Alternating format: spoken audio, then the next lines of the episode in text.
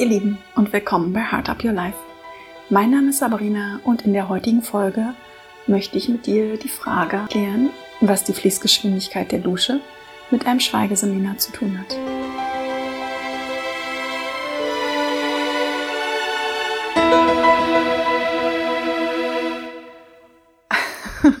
Bitte verzeih mir. Ich weiß, der Titel ist ein wenig ungewöhnlich, aber sei dir sicher, am Ende der Folge wirst du den Zusammenhang verstehen und vielleicht auch ein wenig schmunzeln. Beginnen wir erst einmal vorne. Warum habe ich an einem Schweigeseminar teilgenommen? Das erste Mal von der Möglichkeit eines Schweigeseminars habe ich während eines Fastenkurses erfahren. Denn hier wurde erklärt, dass die Entschleunigung und das Innehalten, die Reinigung und die Einkehr, die bei einem Fastenprozess mit einhergehen, durch ein Schweigen bestärkt werden kann. Und da ich die Vorteile von dem Fasten immer sehr genieße, wollte ich dann doch auch einmal die Erfahrung eines Schweigeseminars mitmachen. Da ich jedoch sehr gerne und auch viel rede und vor allem mich auch sehr gerne austausche, war es für mich im ersten Moment überhaupt nicht vorstellbar, wie es sich wohl anfühlen mag, wenn ich eine Zeit lang nicht reden darf. Und gerade deswegen reizte mich der Gedanke umso mehr, weil ich einfach sehen wollte, was macht es mit mir. Denn ich weiß, dass ich im Urlaub ganz oft mal mein Handy zur Seite lege oder gar nicht anmache. Und dann dachte ich mir, dann zusätzlich einfach nicht reden, könnte ja nicht so schwer sein. Hm. Pustekuchen. Denn als ich die Bedingungen für das Schweigeseminar in der Hand hatte, war mir bewusst, es wird doch ein wenig schwieriger, als ich gedacht habe. Denn ich dachte ursprünglich, dass ich wenigstens noch ein Buch lesen darf, dass ich mir meine Gedanken aufschreiben kann. Aber in den Bedingungen stand drin, dass das edle Schweigen, wie es genannt wird, jegliche Art der Kommunikation verbot. Also ich durfte weder ein Buch lesen, noch meine Gedanken aufschreiben. Das hat so den Hintergrund, weil gerade wenn ich ein Buch lese, kommt sehr viel Input nochmal in deinen Kopf und das soll in dieser Zeit vermieden werden. Und zusätzlich war auch jede Art der Mimik und Gestik verboten. Also verboten in Anführungszeichen. Letztendlich kannst du das während einem Seminar machen. Es wird nur angeraten, das nicht zu machen, um die Erfahrung von dem Schweigen mal vollumfänglich mitzumachen. Als ich das gelesen habe, war ich im ersten Moment schon ein bisschen irritiert, weil ich dachte, wie teile ich mich denn mit, wenn ich nicht mal mehr Leute anschauen kann und ihnen über mein Lächeln wenigstens einen schönen Tag mitgeben darf oder wenn ich irgendwas haben möchte, wie mache ich das dann? Aber okay, das waren Gedanken, die waren völlig unnütz, denn es wird alles im Vorhinein so geklärt und es ist auch während des Ablaufes so geregelt, dass es gar keine Fragen gibt, zum Beispiel beim Essen gibt es ein Buffet, du musst da nicht in eine Interaktion gehen. Du weißt, wo was ist. Und wenn zur Not doch irgendetwas mal sein sollte, kannst du natürlich die Seminarleiterin direkt dann auch ansprechen. Also das ist dann auch okay. Aber ich musste da wirklich sehr schlucken, als ich das gelesen habe, weil das war dann doch ein bisschen mehr Definition, was ein Schweigeseminar ist, was ich für mich in meinem Kopf hatte. Für meine erste Schweigerfahrung habe ich mir ein buddhistisches Kloster ausgesucht, was nebenbei einen Hotelbetrieb führt und was verschiedene Seminare anbot. Das Seminar selber ging dann an einem Freitag um 10 Uhr los und endete am Sonntag etwa gegen 15 Uhr. Also es waren tatsächlich 50 Stunden am Stück Schweigen angesagt. Der Ablauf des Seminars war immer so, dass wir immer eine Stunde zusammen meditiert haben und dann eine Stunde Freizeit für uns hatten. Und die Meditation lief immer gleich ab. Und zwar so, dass wir immer eine Gehmeditation hatten, dann eine Stehmeditation und dann eine Sitzmeditation. Das sollte vor allem für die Teilnehmer, die vorher noch gar nicht mit einer Meditation in Berührung kamen, den Meditationseinstieg erleichtern. Denn dadurch, dass man vom Gehen zum Stehen zum Sitzen kommt, geht man mal vom Gröberen ins Feinere über.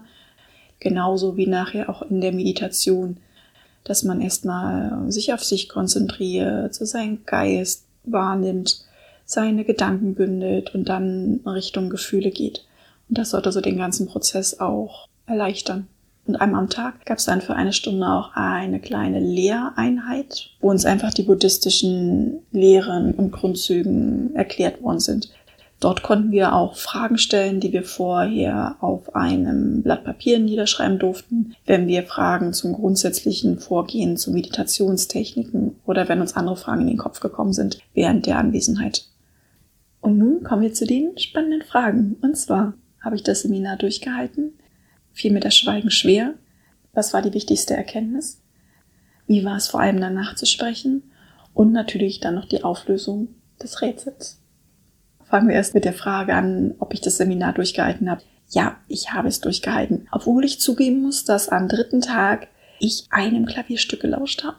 Und zwar, ich konnte nichts dafür, denn wir hatten Pause. Ich ging raus und irgendeiner im Hotel Klavierstück gespielt und hatte das Fenster offen und die Klavierklinge hörte ich, als ich rauskam und habe mich so sehr daran erfreut, dass ich einfach stehen blieb die Sonne genossen habe, das Klavierstück gelauscht habe und das einfach herrlich fand.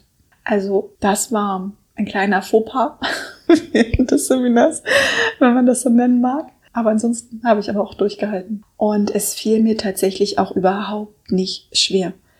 Während ich vor dem Seminar ganz viele Gedanken hatte, ob ich nicht einen riesengroßen Rappel krieg und nachher alles hinschmeiße, weil ich einfach das Gefühl habe, ich, ich muss reden und ich muss mich austauschen und mir ist diese Ruhe viel zu viel, habe ich eher festgestellt, dass diese Ruhe, die vor Ort einmal durch die Menschen, aber auch durch die Tradition und durch diesen Tagesablauf gegeben waren, hatte das auf mich eine sehr große beruhigende Wirkung.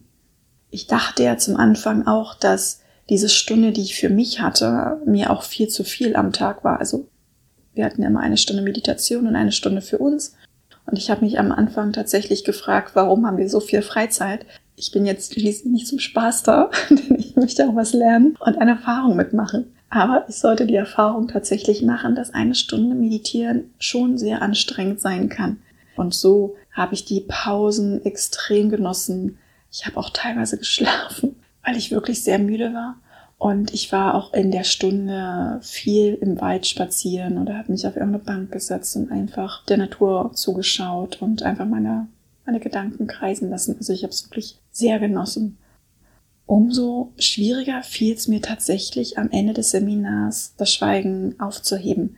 Denn wir wurden gebeten, ein Feedback zu geben. Und ich merkte an der Stelle, oh, ich will gar nicht reden.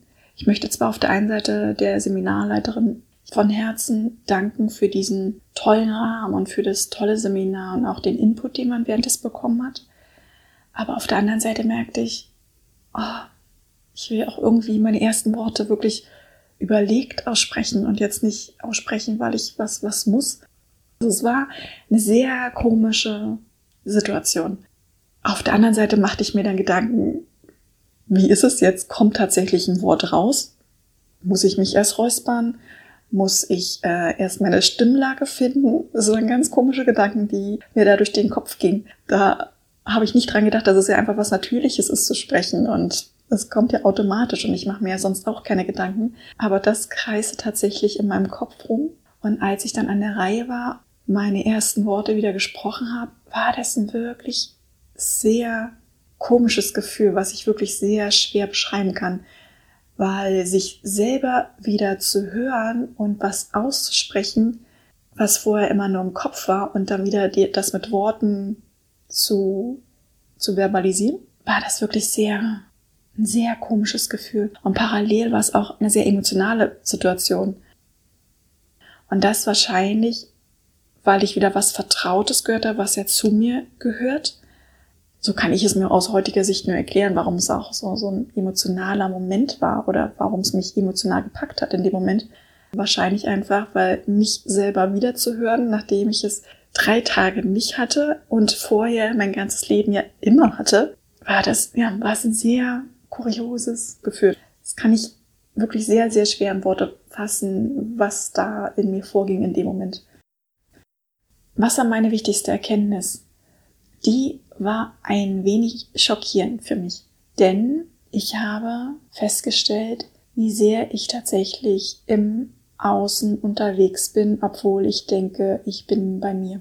Ich glaube, das war am ersten Tag. Ich bin von dem Meditationsseminar, ging es zum Abendessen Und ich versuchte, mich auf mich zu konzentrieren, meine Füße ganz bewusst zu setzen, entschleunigt zu gehen. Und mit einmal kam jemand die Treppe runter und ich schaute nach oben. Dann ging ich weiter und dann war draußen Geräusch, ich schaute nach draußen. Dann habe ich mich am Tisch hingesetzt, Leute haben sich an meinen Tisch hingesetzt und ich habe ständig nach oben, nach rechts und nach links geschaut. Und mir wurde in dem Moment bewusst, wie sehr ich doch alles wahrnehme, was um mich herum passiert und aber auch wahrnehmen möchte. Und das war für mich sehr erschreckend, weil ich eigentlich dachte, dass ich sehr bei mir bin. Und hier stellte ich aber fest, dass ich gefühlt die ganze Zeit auf der Flucht bin oder was ist eine Flucht? Also für mich jetzt so das richtige Wording, weil ich ja alles abscanne, was in meiner Umgebung passiert. Also ich kann nicht einfach was da sein lassen, sondern ich musste immer hinschauen und gucken, was das ist. Und das fand ich, ja, das fand ich wirklich erschreckend für mich. Aber erschreckend in dem Moment, weil es mir einfach bewusst geworden ist. Nicht, weil es schlimm ist oder weil es, äh, weil es gut ist. Also ich will es gar nicht bewerten, sondern nur, weil ich es gar nicht auf dem Schirm hatte, dass ich in so einem Modus den ganzen Tag unterwegs bin.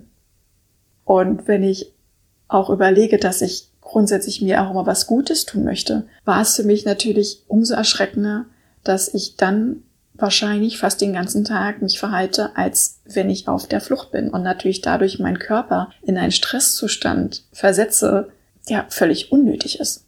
Und daher war das für mich sehr augenöffnend und man muss wirklich sehr lange drüber nachdenken und hat danach auch mein Verhalten eben im Leben nach dem Seminar auch tatsächlich auch ähm, verändert, so dass ich vielen Sachen versuche, keine große Bedeutung mehr zuzumessen, sondern einfach Dinge auch sein lasse, auch wenn sie mich vielleicht früher gestört haben und ich sie aber einfach nicht ändern kann oder ändern möchte, dass ich sie einfach auch mittlerweile sein lasse. Und nun kommen wir noch zur Auflösung. Was hat denn die Fließgeschwindigkeit der Dusche mit dem Seminar zu tun? Und zwar ganz simpel. Als ich am dritten Tag unter die Dusche ging und das Wasser anmachte, fühlte ich mich total gestresst von der Fließgeschwindigkeit des Wassers. Also wie das Wasser auf meinen Körper traf und runterfloss, versetzten mich in einen totalen Stressmodus. Ich fand es extrem hektisch, extrem unruhig und dachte nur, oh Gott, was ist denn jetzt los? Wo ist, der, wo ist denn meine Ruhe hin? Und ich musste so schmunzeln, weil ich realisierte, wie sehr ich anscheinend in dem Schweigeseminar angekommen bin. Und ich musste auch schmunzeln, weil ich tatsächlich den Druck vom Wasser rausnehmen musste, damit ich eine entspannte Dusche hatte. Finde ich jedoch die Anekdote, dass mich ein simpler Wasserstrahl dermaßen aus dem Konzept bringen kann, fand ich so kurios, dass dieser Aspekt eine Überschrift verdient hat und einfach gesehen werden sollte. In diesem Sinne kannst du ja mal schauen, was für Kleinigkeiten bringen dich aus dem Konzept, wo du manchmal drüber schmunzeln musst. Und ich wünsche dir einen zauberhaften Tag. Fühl dich von Herzen gedrückt, deine Sabrina.